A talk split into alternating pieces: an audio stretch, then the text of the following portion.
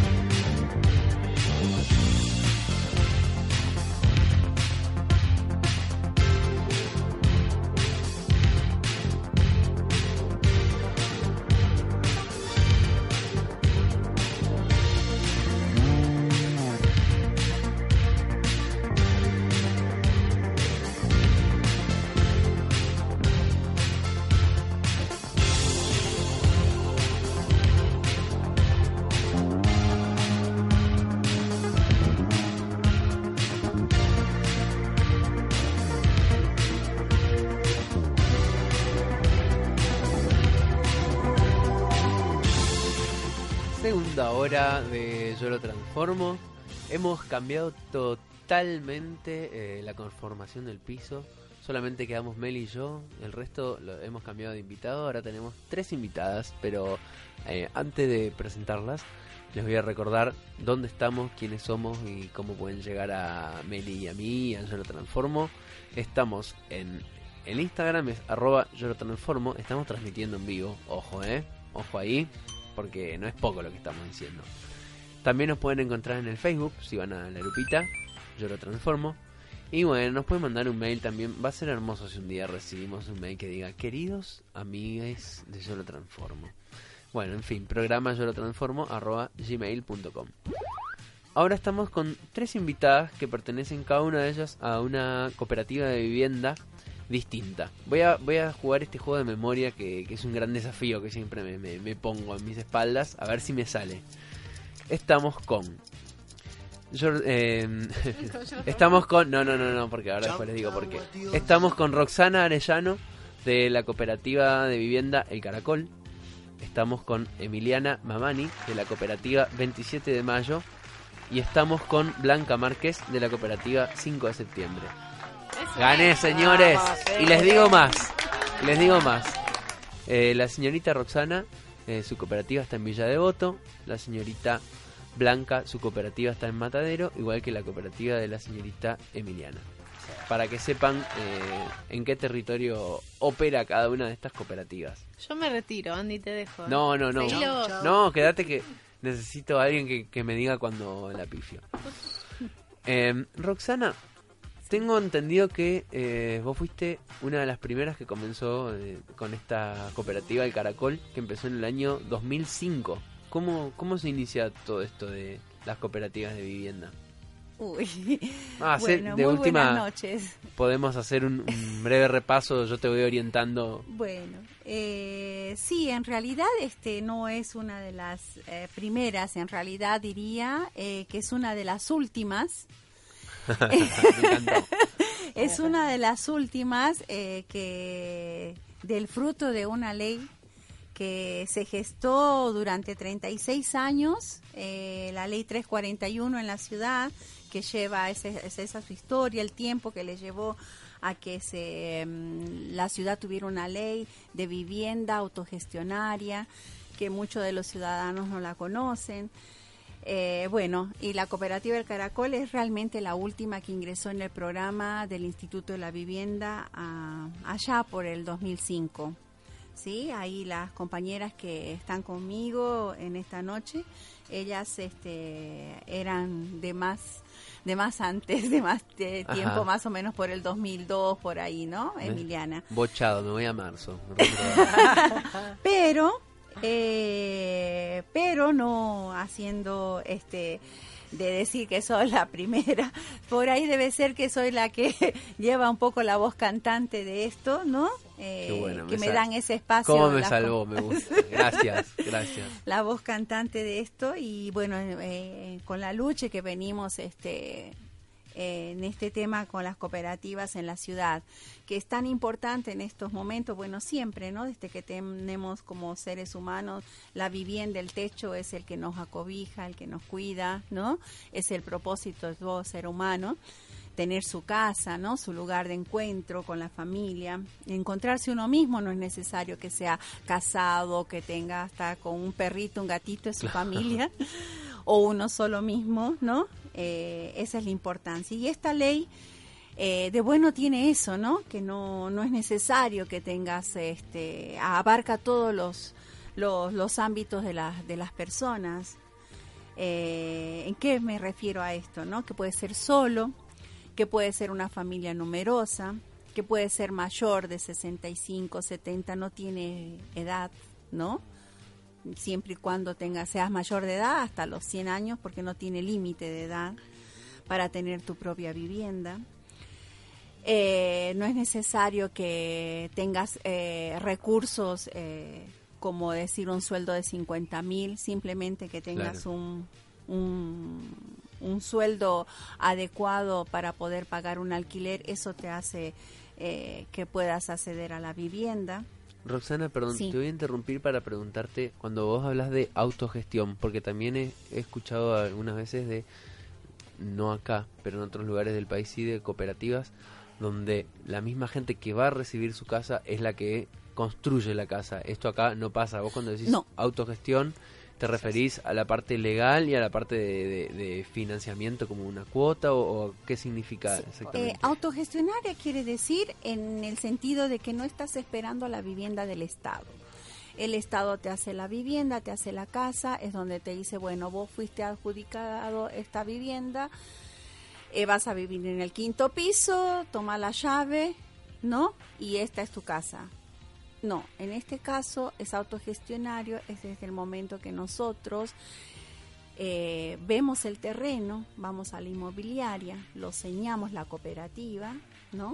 Contratamos un, arquitecto, contratamos un abogado que nos asesora, un asistente social, eh, y un contador para que nos vea las cuentas. También. Y entonces eh, sobre eso vamos, señamos el terreno, presentamos el proyecto en el Instituto de la Vivienda para que sea eh, nos otorgue el crédito, porque este es un crédito. Claro, o sea, el Instituto de la Vivienda financia eso eh, a través de un crédito y los que van a recibir las viviendas, a su vez... Son eh, los asociados de la cooperativa. Ajá, claro. A eso se llama autogestión, ¿no? Sería la autogestión, a eso le llamamos autogestión en un momento cuando se hace el, el, proyecto, se contrata una, una, una constructora, ¿no? Como cualquier hijo de vecino, como cualquier este, persona que quiera hacer su casa, un profesional, y arrancamos a hacer la casa, ¿no? Como queremos, como nos gusta, con nuestro, lo que no, a nuestro placer, ¿no? Depende de la cantidad de personas que vayan a vivir en, en esa vivienda, se asigna un número de metros cuadrados determinado? ¿Son, ¿Son, todas las casas iguales? Eh, en, nosotros tratamos de que sean todas iguales, ¿sí? Todas iguales para evitar esa cuestión de que, bueno, uno más, uno menos, porque como los créditos son entregados por familia, no es por metro cuadrado, ¿sí? El, entre, el, otorgamiento del crédito es, es eh, por familia. Eh, eso es lo que nos ayuda, nos hace de que todos luchemos por una misma causa, ¿no? Que estamos todos iguales, todos pagamos igual, ¿no? Eh, en estos momentos, por ejemplo, que estamos pasando esta situación económica tan, tan difícil, ¿no?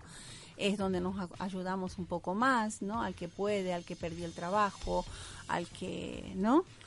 Eh, eh, de eso se trata el cooperativismo y la autogestión. Vos mencionaste esto de perder el trabajo y me, me abre como la posibilidad de preguntarte qué pasa si una persona por alguna razón X no puede seguir pagando. ¿Qué, qué se hace en esos casos? Mira, justamente estamos en ese proceso de una un asociado, unos asociados de la cooperativa perdieron el trabajo. Lo que estamos haciendo en este caso es eh, ver de un fondo de la cooperativa para que no pierda la casa.